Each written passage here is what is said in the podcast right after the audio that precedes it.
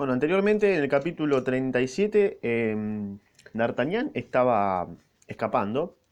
Ah, me fijé lo que significa flor de lis, porque era una, una prueba que tenía en la mano eh, Milady, y significa que era francesa, porque era una prueba de la realeza francesa en su momento, esa marca indeleble, de tener una flor de lis en cualquier parte del cuerpo, en caso en en este caso en la mano, era eh, insignia o era una forma de identificar a la realeza francesa. Así que seguramente Milady está con, el cardenal, porque está dentro de la realeza francesa.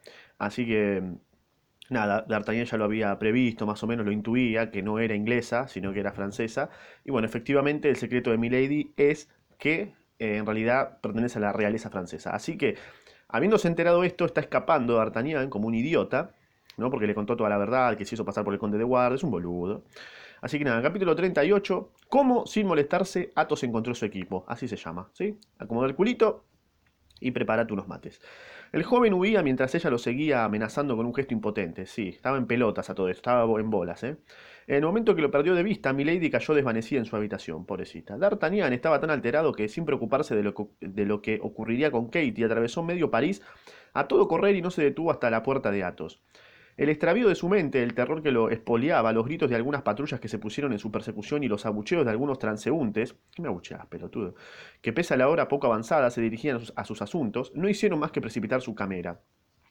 Imagínate que salís a laburar a las 6 de la mañana y ves un pelotudo en bolas corriendo eh, desesperadamente. Yo no sé si llamo a la policía, sigo mi, vida, sería extraño.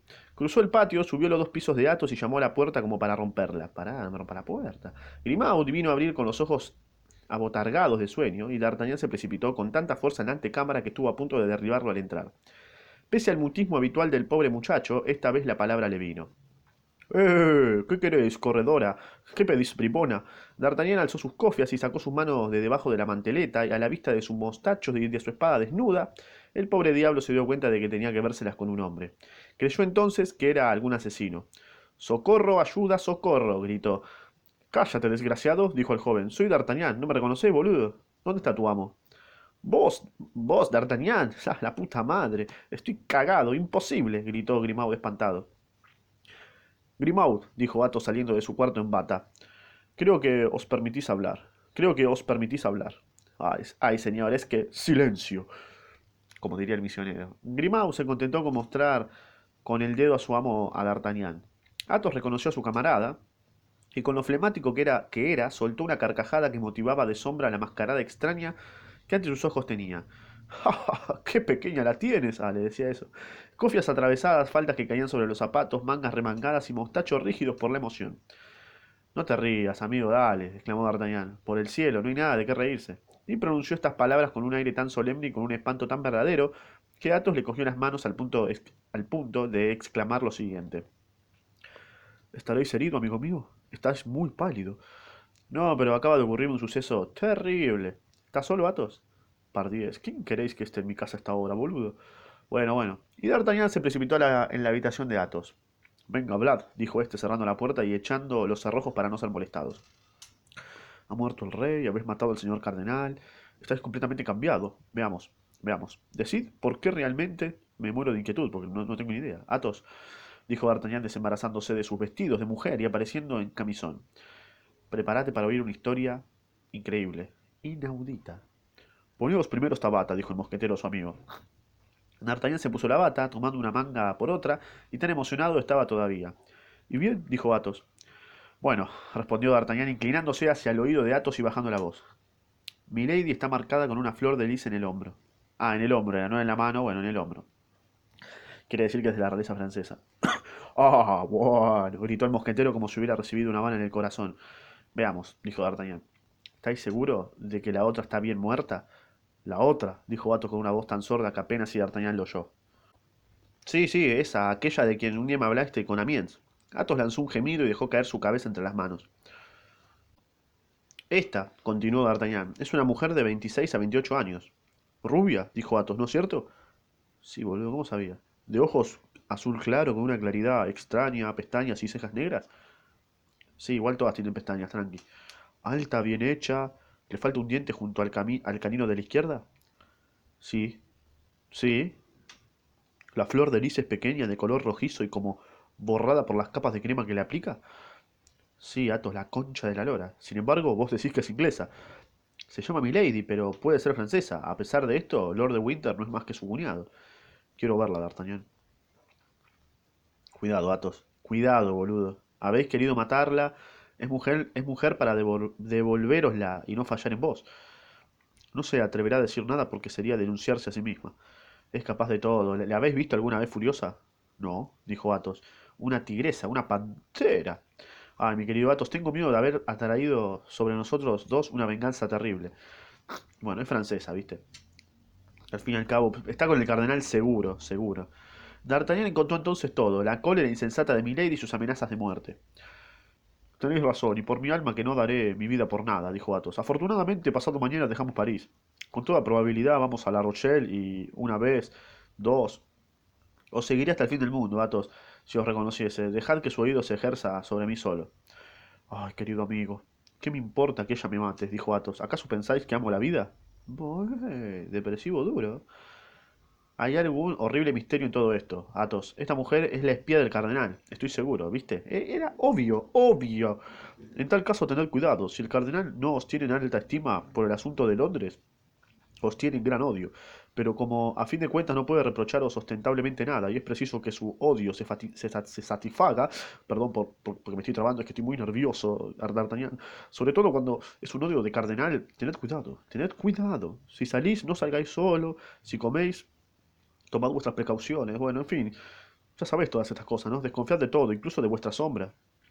Bueno, por suerte, dijo D'Artagnan, solo se trata de llegar a pasado mañana por la noche sin tropiezo, porque una vez en el ejército espero que solo tengamos que temer a los hombres. Mientras tanto, dijo Athos, renuncio a mis proyectos de reclusión e iré por todas partes junto a vos. Es preciso que volváis a la calle de Fossoyeurs o os acompaño. Sí, te voy a acompañar a todos lados, boludo. Pero por, cerca, pero por cerca que esté de aquí, no puedo volver así, dijo D'Artagnan. Es cierto, dijo Athos y tiró la campanilla. Grimaud entró. Claro, está en pelota, no ir en pelota, ¿no? Me imagino.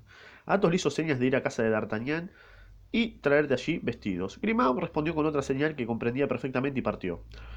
Ah, con todo esto, nada hemos avanzado en cuanto al equipo, querido amigo, dijo Athos, porque si no me equivoco habéis dejado vuestro traje en casa de mi lady, que sin duda no tendrá la atención de devolveroslo. Suerte que tenéis el zafiro.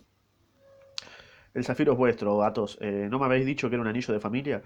Sí, mi padre lo compró por dos, mil, por dos mil escudos, según me dijo antaño. Formaba parte de los regalos de boda que hizo mi madre. Y el magnífico... Y el magnífico. Mi madre me lo dio y yo, loco como estaba, en vez de guardar ese anillo como una reliquia sana, se lo di a mi besa esa miserable. Entonces, querido, toma este anillo que comprendo que debéis tener. ¿Coger yo ese anillo tras haber pasado por las manos de la infame? ¡Ja, ni en pedo! Ese anillo está mancillado, D'Artagnan, déjame de joder. Bueno, vendelo entonces, boludo. ¿Vender un diamante que viene de mi madre? Oh, confieso que lo, consideraría una profanación. Bueno, Atos, ¿por qué no te vas un poco a la concha de tu madre? No te viene nada bien, boludo. O sea, le, buscas la quinta pata al gato, el pelo al huevo, entonces empeñalo. ¿Qué quiere que te diga? Y seguro que os presentan más de un millar de escudos. Con esa suma tendríais dinero de sobra. Luego, eh, con el primer dinero que os venga, lo desempeñáis y lo recobráis lavado de sus antiguas manchas, porque habrá pasado por las manos de los, de los usureros. Athos sonrió. Sois un camarada encantador, ¿eh, querido D'Artagnan? Con vuestra eterna alegría animáis a los pobres espíritus de la aflicción. Ah, pues bien, sí, empeñemos ese anillo, pero con una condición. ¿Cuál? Que sean 500 escudos para vos y 500 escudos para mí. Ah, vos fuiste francés, ¿no, Athos? ¿Vos pensás eso? Yo necesito la cuarta parte de esa suma, ¿eh? yo estoy cagado en guita. Yo que estoy con los guardias y que vendiendo mi silla lo, la conseguiré, ¿qué necesito? Un caballo para plancher, eso es todo, no me rompa las pelotas. ¿Qué te haces ahora el humilde, eh, pelotudo? Olvidáis además que también yo tengo un anillo, el de la reina, es muchísimo mejor que esa mierda, vos re al que apreciáis más, según parece, de, lo que yo aprecio al mío. He creído darme cuenta al menos. Y sí, porque en una circunstancia extrema puede sacarnos no solo de algún gran apuro, sino incluso de algún gran peligro. no, es, no solamente es un diamante precioso, sino también es un talismán encantado. No te comprendo, pero creo que es lo que me, lo que me decís. Eh, volvemos pues a mi anillo, o mejor a vuestro anillo, o aceptáis la mitad de la suma que nos den, o la tiro al Sena, que el Sena es un río, y dudo mucho de, de que, como a Polícatres, haya algún pez lo bastante complaciente para devolvernoslo. Bueno, acepto, ya fue, ¿qué que te el- O también D'Artagnan te haces el picante. Nada, está bien, lo acepto. En aquel momento Grimaud entró acompañado de Planchet. Este, inquieto por su maestro y curioso por saber lo que le había pasado, había aprovechado la circunstancia y traía los vestidos él mismo. D'Artagnan se vistió, Athos hizo otro tanto, y luego, cuando los dos estuvieron dispuestos a salir, este último hizo a Grimaud la señal de hombre que se pone en campaña, y este descolgó al punto su mosquetón y se dispuso a acompañar a su amo. Athos y D'Artagnan, seguidos de sus criados, llegaron, sin incidentes a la calle des Fossoyeurs. Bonacieux estaba en la puerta. Ah, mira, apareció el señor Bonacieux. Y miró a D'Artagnan con aire socarrón. Vaya, mi querido inquilino, daos prisa, tenéis una hermosa joven que os espera, y ya sabéis que a las mujeres no les gusta que las hagan esperar. Es Katie, ex- exclamó D'Artagnan, y se precipitó por la alameda. Efectivamente, en el rellano que conducía a su habitación y agazapada junto a su puerta, encontró a la pobre niña toda temblorosa, toda cagada, y cuando ella lo vio, dijo lo siguiente: Me habéis prometido vuestra protección, hijo de remil puta, me habéis prometido salvarme de su cólera. Recordad que sos vos que me habéis perdido, hijo de puta, ¿eh? Ya vas a ver. Sí, obvio, obvio, cállate tranquila, calmate, Katie. Pero, ¿qué pasó después de mi marcha? ¿Lo sé acaso? A los gritos que se ha puesto a dar, pelotudo. Los lacayos me han acudido. Estaba loca de cólera. Vomitó contra vos todas las imprecaciones que existen. Entonces he pensado que ella recordaría que había sido por mí, por mi habitación por donde habíais penetrado en la suya. Y que entonces pensaría que yo era vuestra cómplice. Cogí el poco dinero que tenía, mis vestidos, mis mejores vestidos y me he escapado. Pobre niña, pero ¿qué voy a hacer de ti? Me marcho pasado mañana, o sea, no sé, cagate, fíjate qué vas a hacer porque acá no te quedas ni a palo. Lo que quierais, señor caballero, hacedme salir de París, hacedme salir de Francia, no me importa nada. Bueno, sin embargo, no puedo llevarte conmigo al sitio de La Rochelle, dijo D'Artagnan. No, pero podéis colocarme en provincias, junto a alguna dama de vuestro conocimiento, en vuestra región, por ejemplo, ¿no? De onda, qué sé yo, para que no me maten. Ay, querida amiga, en mi región las damas no tienen doncellas, pero espera, me hago cargo del asunto. Planchet, vete a buscar a Aramis, que venga inmediatamente, que tenemos una cosa muy importante que decirle. Comprendo, dijo Athos, pero ¿por qué no Portos? Me parece que su marquesa... La marquesa de Portos se hace vestir por los pasantes de su marido, dijo D'Artagnan riendo. Además, Katie no querría quedarse en la calle, en la calle Aus Aus. ¿No es así, Katie? Me quedaré donde quierais, dijo Katie, con tal que esté bien escondida y que no sepa dónde estoy. Bueno, Katie, que, vamos a separarnos y que por consiguiente no está ella celosa de mí, ¿no? Señor caballero, cerca o lejos, os amaré siempre. Arre. No, Katie, sos una boluda, ¿qué que te diga? ¿Dónde, ¿Dónde diablos van a dar la constancia? murmuró Athos. Bueno, eh, también yo, también yo te amaré siempre, dijo D'Artagnan. Quédate tranquila, por un rato. Pero veamos, respóndeme. Ahora doy una gran importancia a la pregunta que te hago. Escucha, ¿has oído hablar alguna vez de una dama joven a la que habían raptado cierta noche? ¿No? Esperad, oh Dios mío, señor caballero, ¿es que todavía amáis a esa mujer? Sos un boludo. No, uno de mis amigos es el que la ama a mí. Mira, es Athos, ese que está acá, ¿ves? Este pelotudito con cara de idiota. Bueno, es este. Yo, exclamó Athos con acento parecido al de un hombre que se da cuenta que va a poner el pie sobre una culebra. Sí, boludo vos, ¿no entendés? dijo D'Artagnan apretando la mano de Athos. Sabéis de sobra el interés que todos nosotros sentimos por esa pobre señora Bonacieux. Además, Katie, Katie no va a decir nada, mirá la cara de pelotuda que tiene. Compréndelo, niña mía, continuó D'Artagnan. Es la mujer de ese horrible mamarracho que has visto a la puerta al entrar aquí. Oh, Dios mío, exclamó Katie. Me recordáis sin miedo. Me recordás el miedo. Con tal que no me haya reconocido. ¿Cómo reconocido? ¿Has visto en otra ocasión ese hombre? Fue dos veces a casa de mi lady. Ah, ¿cuándo? Pues hará unos 15 o 18 días aproximadamente. Exactamente. Y volvió ayer tarde. Ayer tarde. Sí, un momento antes de que vos mismo vinieseis. Mi querido Athos, estamos envueltos en una red de espías. ¿Y crees que, y crees que lo ha reconocido? Ha bajado mi cofre al verlo, pero quizá era demasiado tarde. Baja, Athos. De vos desconfía menos que de mí, y ved si todavía está en la puerta. Athos descendió y volvió a subir enseguida. Se ha marchado, dijo, y la casa está cerrada. Ah, ha ido a informar y a decir que todos los pichones están en este momento en el palomar. Pues bien, volemos entonces, dijo Athos, y dejemos aquí solo a Planchet para que nos lleve las noticias. Un momento. ¿Y Aramis, al que hemos ido a buscar? Está bien, esperemos a Aramis, ya fue. En aquel momento entró Aramis. ¿Eh? Se le expuso el asunto. Se le expuso el asunto y se le dijo cuán urgente era encontrar un lugar para Katie entre, sus, entre todos sus altos conocimientos. Aramis reflexionó un momento y dijo ruborizándose. ¿Os haría un buen servicio, D'Artagnan? Sí, creo que quedaría agradecido por él toda mi vida. Pues bien, la señora de Boyce Tracy me ha, me ha pedido, según creo, para una de sus amigas que vive en provincia, es una doncella segura. Y si vos, mi querido D'Artagnan, podéis responderme de la señorita... Oh, señor, exclamó Katie, sería totalmente adicta, ¿estás seguro de ello? A la persona que me dé los medios para dejar París. Bueno, entonces, dijo Aramis, todo está arreglado, usted vas con esta boluda. Se sentó a la mesa y escribió unas letras que luego selló con un anillo y le dio el billete a Katie. Ahora, hija mía, dijo D'Artagnan, ya sabes que aquí tan insegura estás tú como todos nosotros. Separémonos y ya volveremos a encontrarnos en tiempos mejores. Dale. En el tiempo en que nos encontremos, en el lugar que sea, dijo Katie, me volveréis a encontrar tan amante como lo soy ahora de vos. Juramento de jugador, dijo Athos mientras D'Artagnan iba a acompañar a Katie a la escalera. Bueno, Katie se va a la mierda, no, un lugar seguro, a, la, a ser la doncella de Boy Tracy. Así que bueno, zafo de pedo. Katie va a estar segura, no, no la van a domar.